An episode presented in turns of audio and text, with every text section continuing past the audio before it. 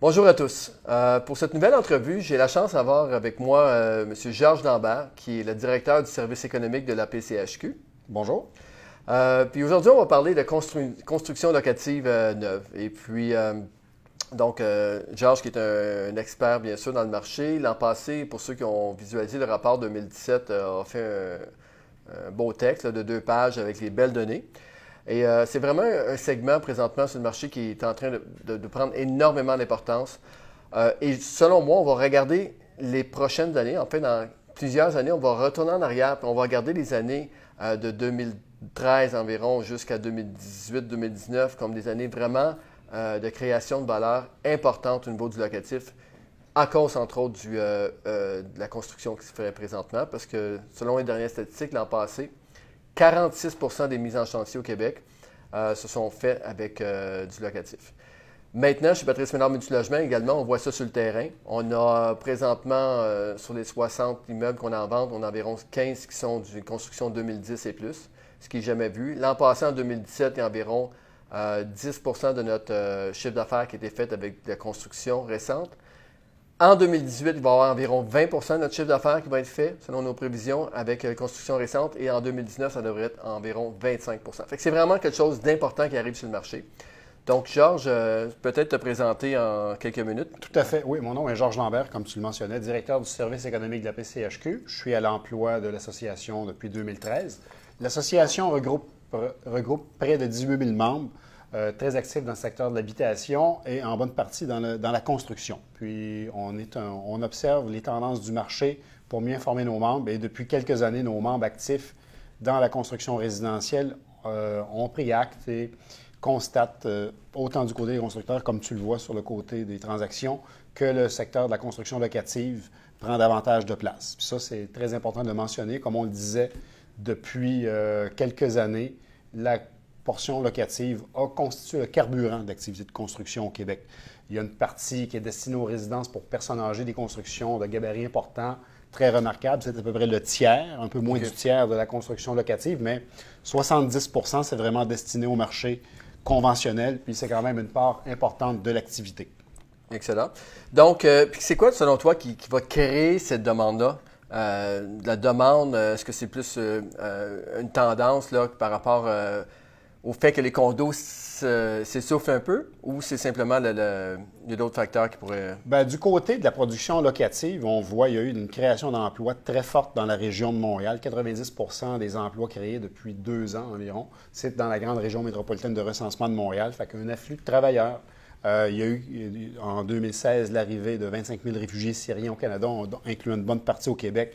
Ça crée une demande pour des logements. Il y a des, non -résidents, des résidents non permanents au Québec, des étudiants, des travailleurs étrangers qui sont ici pour un bout de temps, qui n'ont pas dans leur plan d'acheter une, propriété nécessairement, mais qui contribuent à une demande de logement locatif.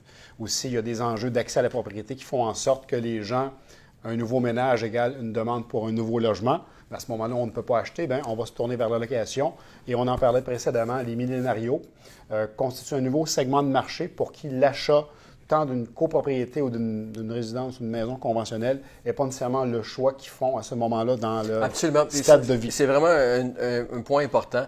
Les mentalités changent. Avant, euh, c'était simple, bon, euh, aller euh, à l'école le plus longtemps possible, tout de suite, ben, achetez-vous une maison et bon, ça va être votre, votre retraite là, tranquillement, ça va être votre bas de laine. Euh, mais maintenant, les, jeunes, lorsqu'ils sortent de l'école, souvent n'ont pas nécessairement, ils ne savent pas, premièrement, s'ils vont travailler à Québec, Montréal, Toronto, New York, euh, même en Europe. Tu sais, aujourd'hui, les, jeunes sont un peu plus euh, libres comme ça. Puis, souvent, la personne ne veut pas nécessairement s'attacher tout de suite à acheter un condo. Parce que si on sait que le marché du condo, présentement, plafonne, Bon, quelqu'un qui va, sachant pas s'il va travailler à Québec ou à Ottawa dans, deux ans, n'est peut-être pas sûr de vouloir s'engager. Fait que on voit beaucoup de jeunes, puis ces gens-là ont des bons salaires. Oui. Et ils vont être capables de se payer un loyer de 1500, 1700 par mois euh, facilement. Et bien sûr, euh, qui leur donne la liberté euh, à la fin du bail de dire bon ben moi, moi je m'en vais à l'extérieur, je m'en vais à Québec ou je reste à Montréal ou pas, ou je m'achète un condo à ce moment-là. également, on voit beaucoup de gens qui, ce qu'ils font, c'est qu'ils vont euh, acheter du locatif, mais ils vont quand même louer euh, pour eux personnellement. Parce qu'ils ne savent pas justement où ils vont être. Donc, à ce moment-là, ils veulent vraiment investir en immobilier. Ils vont acheter un immeuble de 6, 8 ou 10 logements. Par la suite, les le produit, les profits de ça, ils vont s'en servir pour payer leur loyer. Euh, et même, ils ont un client précisément qui a environ une centaine de portes, puis que personnellement, il loue parce que justement, il est, célibataire et ne veut pas nécessairement s'engager tout de suite. ça, c'est un, trend. Fait que les, les millénaux, euh, bien sûr, la démographie qui est présentement aussi euh, positive. Hein? Oui, tout à fait. Bon, on a une croissance du nombre de ménages euh, qui est là, qui est probablement un peu moins forte que l'activité de construction qu'on observe dans son ensemble. Pour le moment, puis on en parlait un peu précédemment à l'entrevue, ben, on est dans une tendance où on est un peu en avant de la courbe de la demande en fonction des facteurs fondamentaux. On était pendant longtemps avec des faibles taux d'intérêt, une demande locative dont on parlait, un certain essoufflement dans le créneau de la copropriété en termes de demande. Il y a eu l'inventaire qui était au-dessus d'un taux euh, intéressant pour le marché. Fait que l'inventaire se résorbe, une bonne production locative. Fait que tout ça, c'est des, facteurs qui ont un ensemble de facteurs qui ont contribué à alimenter la demande locative. Puis en termes de jeunes aussi, il y a le fait qu'on ne désire pas d'avoir un attachement, une capacité de payer un certain montant de loyer appréciable, comme tu disais, 1500 ou 1100 mais la contrepartie de ça, ce n'est pas tous les jeunes qui ont la mise de fonds nécessaire pour L'accès à la propriété. Exactement. avec les nouvelles règles a changé un petit peu. En plus. Fait que là, c'est une tendance. On peut voir que probablement la production locative anticipe ce resserrement-là, en quelque part. La mise de fonds, c'est le problème pour sept jeunes acheteurs sur 10 qui ont été euh, sondés par, euh, il y a quelques années. Puis la mise de fonds, c'est vraiment l'enjeu. Certains peuvent s'acheter euh, quelques logements locatifs, ils, ils, sont capables de financer ça, mais pour une résidence permanente, personnelle, ben, ce n'est pas toujours la situation. Bien, les, chiffres, en passant, on va aussi à la fin de d'entrevue, mais aussi on va vous laisser le, le texte avec des graphiques pour les chiffres qu'on vous donne présentement. Euh, il y a un tableau, entre autres, qu'on a mis dans le texte que tu as produit pour nous cette année. Euh, et c'est incroyable. Ça démontre la, croissance euh, depuis 2010 de la construction locative. Puis, ce qui est intéressant à voir, c'est qu'en 2010 et jusqu'en 2012, ça va en 17 et 21% des immeubles qui se construisaient que c'était locatif. Oui, la proportion de tout ce qui se construisait, l'ensemble des portes au Québec dans les villes de 10 000 habitants et plus. Donc, c'était 17, 21% ou 21 En 2013, ça montait à 24 2014, 24% aussi. Oui.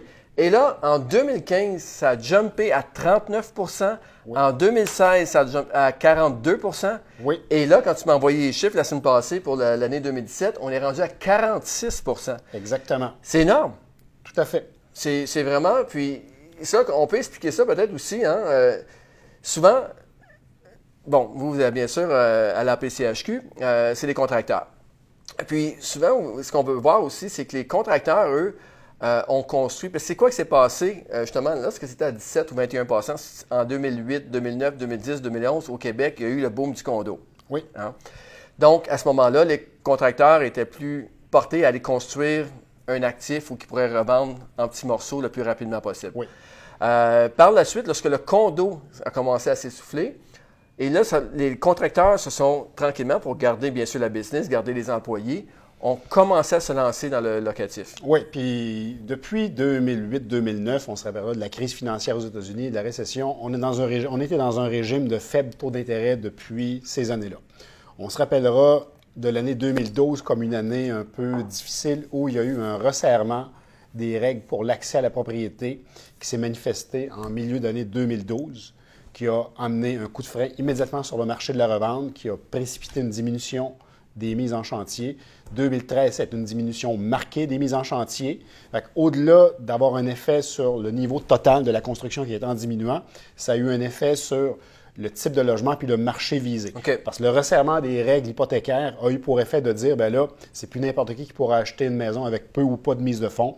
Même si les taux d'intérêt étaient bas, le gouvernement a volontairement décidé de restreindre la capacité des gens de s'endetter.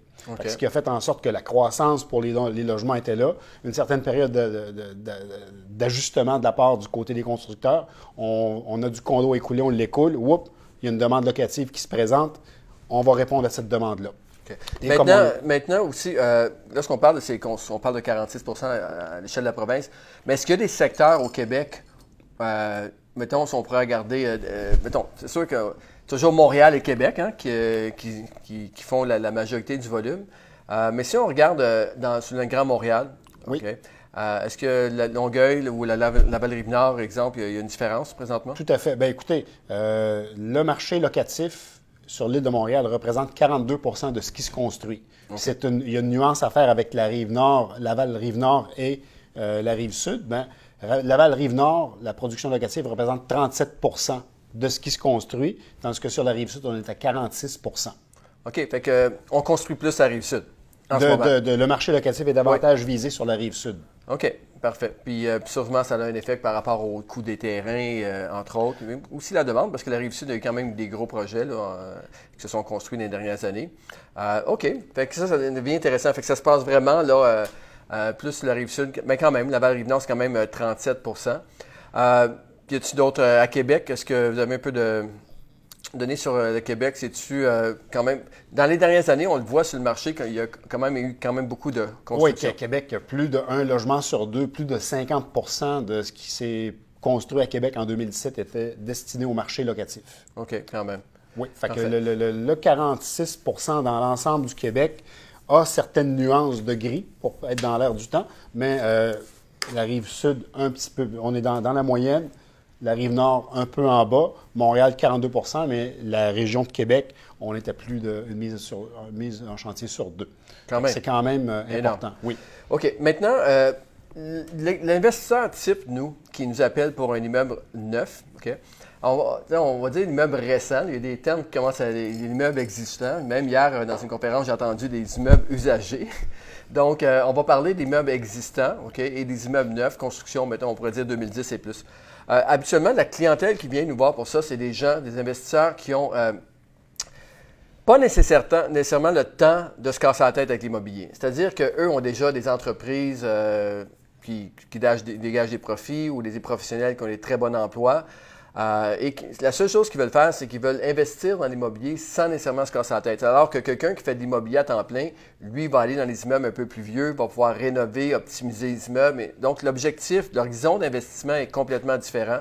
Les financements, souvent, que les gens vont prendre sur le neuf est plus à long terme que ça va souvent voir du taux, euh, des termes de 10 ans au lieu de 5 ans. Fait on voit vraiment deux, euh, deux types d'investisseurs. Oui. Très rare qu'un propriétaire immobilier qui fait ça à temps plein comme business, là, euh, va aller acheter du neuf. Puis, euh, mais il y a quand même une clientèle pour ça, pour les gens qui veulent simplement, eux, que l'horizon de placement est plus que 10 ans. Euh, maintenant, pour un propriétaire, à quoi il peut s'attendre au niveau des, des- des loyers ou dans les prochaines années au niveau du taux de vacances présentement sur le marché pour le- les immeubles récents? Oui, bien écoutez, immeubles récents, nous, les données qu'on obtient de la SCHL nous permettent de faire la distinction avec les périodes de construction et nous, de ce à quoi on a accès comme données quand on parle d'immeubles récents, c'est construit en 2000 et les années suivantes. Les immeubles de- qui peuvent aller jusqu'à 17-18 ans d'âge. Fait que ça, c'est le, le- le- le repère qu'on a pour distinguer par rapport à La l'ensemble ligne du est marché. mise environ à, deux- à 2000. euh, À 2010, à l'année 2000. C'est les, données auxquelles on a accès. On a, il y a deux éléments importants. Nous, on regarde ça on- à la PCHQ, on se dit, bon, nos membres qui répondent à une certaine demande, qu'est-ce qui motiverait un, un acheteur potentiel à aller dans le, dans, dans le segment locatif pour investir? Ben, est-ce qu'il y a une demande et est-ce que cette demande-là peut amener une certaine perspective de retour sur investissement? Fait qu'on observe les taux d'inoccupation de, de- de l'ensemble des logements locatifs. Et pour l'ensemble du Québec, ben, on est passé de 2,7% à 4,4% jusqu'en 2016. On voit que ça a augmenté pour diminuer à 3,4 Donc, on ré- en de- 2017. répète, de 2,2 à, à- De 2,7 à 4,4% quand même, OK? Oui, euh, Et ça, là, c'est redescendu. à 3,4. Ça, c'est pour l'ensemble du marché. Pendant quelques années de 2010 à 2016, les logements locatifs construits plus récemment avaient un taux d'inoccupation plus faible, presque 1% de moins en moyenne par Que année l'existant. que l'existant. Fait que là, un taux d'inoccupation plus faible envoie un signal, oh, il y a une demande à combler dans ce segment de marché-là. Fait que pendant quelques années, puis la, la logique se Mais- vérifie aussi dans la région de Montréal. Là, comme tu viens de mentionner que dans la dernière année, euh, les taux de vacances ont baissé. Puis Oui. ça, c'est pas mal dans l'ensemble, selon les dernières études à la SCHL au Québec. Puis moi, j'ai un petit bémol là-dessus. C'est que oui, euh, les taux de vacances ont baissé, mais de l'autre côté, les loyers n'ont pas augmenté. Fait que c'est facile pour un propriétaire de faire baisser son taux de vacances quand il renouvelle au même prix. Ouais, parce Oui. qu'habituellement, euh, tant que le marché est en croissance, c'est ça qui drive le, le- le- le- le- le- le- le locatif, c'est vraiment les revenus, euh, le loyer moyen. Puis à partir du moment que les loyers moyens n'augmentent pas, bien, bien sûr, là, les propriétaires, euh, ont- les taux de vacances vont jouer avec ça. Fait que si le, taux de vacances monte à 6 ou 7 mais en, renouvellement, en renouvelant au même prix, habituellement, ça va faire redescendre un peu à des taux normaux de 2 ou 3 Fait qu'on peut-tu voir dans le locatif neuf que les, les- quand même les revenus ont continué à augmenter ou il y a une baisse des revenus? Euh, c'est plutôt la différence qu'on a examinée, la différence entre les loyers pour l'ensemble du marché versus les loyers pour les logements construits plus récemment. Puis dans l'ensemble du Québec, en moyenne, de 2010 à 2017, un loyer construit plus récemment allait chercher une prime moyenne de 147 par mois ou 24% de plus que le loyer moyen. Pour la même grandeur de logement. Pour l'ensemble des logements. Il, y a, il y a sans doute des variantes par type ou par taille de logement ou par quartier, mais dans l'ensemble du marché, le loyer, le logement locatif construit plus récemment se loue à un prix euh, plus élevé. En 2017, cette logique-là s'appliquait encore, puis l'écart était de 23% pour un logement construit récemment. Puis dans la région de Montréal, c'est un écart de 27 Fait qu'il y a une Mais, est-ce qu'il y a une croissance quand même dans les prix ou euh, on est à peu près au même niveau? Non, que- il y, il il y a une croissance qui se fait tant pour le logement, pour l'ensemble du marché que le au niveau du lo- loyer moyen. Oui. On peut pas Mais dire. c'est- vraiment important. Oui, il y, a, il y a une croissance pour les deux, tant pour le locatif moyen, l'ensemble du marché, que le locatif construit plus récemment. L'écart de croissance, euh, c'est un écart qui reste assez semblable. Il n'y a pas un logement locatif construit récemment, donc il n'y a pas une croissance qui part en flèche comparé à l'ensemble du marché. Euh, c'est sûr Et que... c'est ça fait aussi pour euh, suffire à la demande. C'est-à-dire, au, plus, au, fur- au plus- au fur et à mesure que les gens vont, euh, vont construire, puis là, s'ils commencent à avoir un surplus, mais bien sûr, l'offre et la demande fait que ces loyers vont augmenter ou pas. Euh, maintenant, euh, pour quelqu'un qui vient me voir, il dit Patrice, écoute, moi, j'ai jamais eu autant d'appels des contracteurs qui me disent Patrice, je veux construire, j'ai les terrains, est-ce que tu penses que c'est une bonne idée? Combien tu penses que si je le construis, me donne une idée du projet, combien qu'on pourrait revendre ça sur le marché? Est-ce que tu as des acheteurs pour ça? Bon. Maintenant, il y a une fenêtre d'opportunité. Comme on dit, ça fait plusieurs années, ça construit. Il y a une très grande création de valeur présentement qui se fait dans le locatif à cause du neuf. Est-ce que tu penses que dans les prochaines années, il est encore le temps, là, pendant les 2, 3 ou 4 ou 5 ans, de, de construire encore? Euh, le commentaire général que j'ai fait tantôt, qu'on est dans des taux de croissance et des niveaux d'activité qui ne peuvent pas être nécessairement soutenables à long terme au Québec, compte tenu de l'évolution démographique, compte tenu des conditions financières, les taux d'intérêt vont finir par augmenter. De façon globale, le secteur locatif devrait continuer à tirer son épingle du jeu, con- considérant les tendances démographiques dont on parlait tantôt, les tendances sociales avec les millénarios dont on parlait, les resserrements de l'accès à Et les baby boomers aussi. Et les on, baby- on va parler de milléniaux, mais aussi les baby boomers qui souvent Oui. vont vendre le, le bungalow, le cottage, euh, et ils vont aller. Ils ne sont euh, pas prêts à aller dans une résidence pour personnes âgées, Absolument. mais ils veulent une certaine indépendance, une certaine paix d'esprit, un certain détachement des biens de la terre et de la tondeuse et euh, des autres obligations qui viennent avec euh, le bungalow ou les Fait qu'au au niveau de tendance sociale, ça, c'en est un phénomène oui. également. Fait qu'à ce moment-là, dans l'ensemble, oui, la, la construction résidentielle, le nombre de, logements mis en chantier va euh, davantage être plus proche de la croissance du 35 000 ménages en moyenne attendu pour les prochaines années, et peut-être un peu moins. Mais la composition devrait davantage être en faveur du locatif, tant pour les résidences pour personnes âgées que pour certains segments visant les personnes un peu plus âgées qui veulent. Mais- un, un- un logement euh, très plaisant avec un bon loyer. Souvent, on va regarder, on se promène là, en, en roulant, en auto, puis on va voir des projets, des gros projets, puis on voit des tours, des tours, mais on s'entend là que la réalité, quand on parle de, de 46% de nouvelles constructions, c'est c'est la, la con- la grandeur moyenne, c'est quoi? Bon, il y a deux univers dans ça. Il y a le- ce qui est- ce qu'on remarque de loin, les projets qu'on voit. Les grands développements, c'est davantage des résidences pour personnes âgées. On va être autour du 140 logements par immeuble. Le locatif typique conventionnel dont on parle, incluant le plex ou le multilogement, on est autour de 10 logements en moyenne par immeuble. Donc, c'est quand même des petites structures. Oui. Et euh, on commence quand même à voir dans les dernières années, je, je d'après moi, là, tu me corriges si euh, c'est pas le cas, mais je- on dirait qu'on commence à avoir quand même un peu plus de projets de 20-30 logements pour un peu plus qu'on voyait de... En fait, ce qui est très intéressant, c'est que jusqu'à 2015, dans l'ensemble du Québec, on est autour de 5-6 logements par immeuble. En moyenne, De-. En moyenne. Depuis 2015, 16, 17, on est arri- la, la moyenne a nettement augmenté à 10, on est un petit peu en haut de 9 dans l'ensemble du Québec. Puis à Montréal, pour la période précédente 2015, on était autour de 5 logements en moyenne. Puis là, depuis 2015, on est à plus de 10 logements. Ouais, c'est ça. Le coût du terrain, on n'a pas le choix de construire plus gros pour sur le même espace. Exactement. Pour rentabiliser l'espace de terrain qui est plus coûteux, on reconstruit avec des impératifs de densification. On démolit un logement pour en construire 20 en moyenne à Montréal. OK. Parfait. Écoutez, je, je crois que, genre, ça fait pas mal le, le tour là, de- du, du sujet. Euh, c'est vraiment intéressant comme con- contenu. Euh, bien sûr, on va te réinviter là, pour euh, voir une progression. Je pense que vous avez quand même des données qui vont être mises à jour d'une façon peut-être pas trimestrielle euh, cette année. On, suit les données de la SCHL avec intérêt parce que, dans le fond, il y a, il y a un- une relation un peu naturelle. Nos membres construisent ce que les acheteurs euh, vont avoir de- comme intérêt sur le marché dans quelques saisons, dans quelques années. Fait on Il y a une est bonne corrélation entre les deux. Oui. Excellent. Donc, euh, merci à tous pour votre attention. Euh, encore une fois, je vais mettre le texte là, que Georges et euh, son partenaire Darren King ont, ont fait pour nous. Et on va le mettre sur le, le vidéo, euh, sur le post, juste en bas dans le texte. On va aller voir le télécharger. Puis encore une fois, si vous avez apprécié le contenu, ce serait bien de taguer les gens que vous connaissez, qui pourraient être aussi intéressés par ça. Et encore mieux ça, si vous pouvez le, euh, partager ou mettre un 5 étoiles sur Facebook, ça serait apprécié. Merci beaucoup.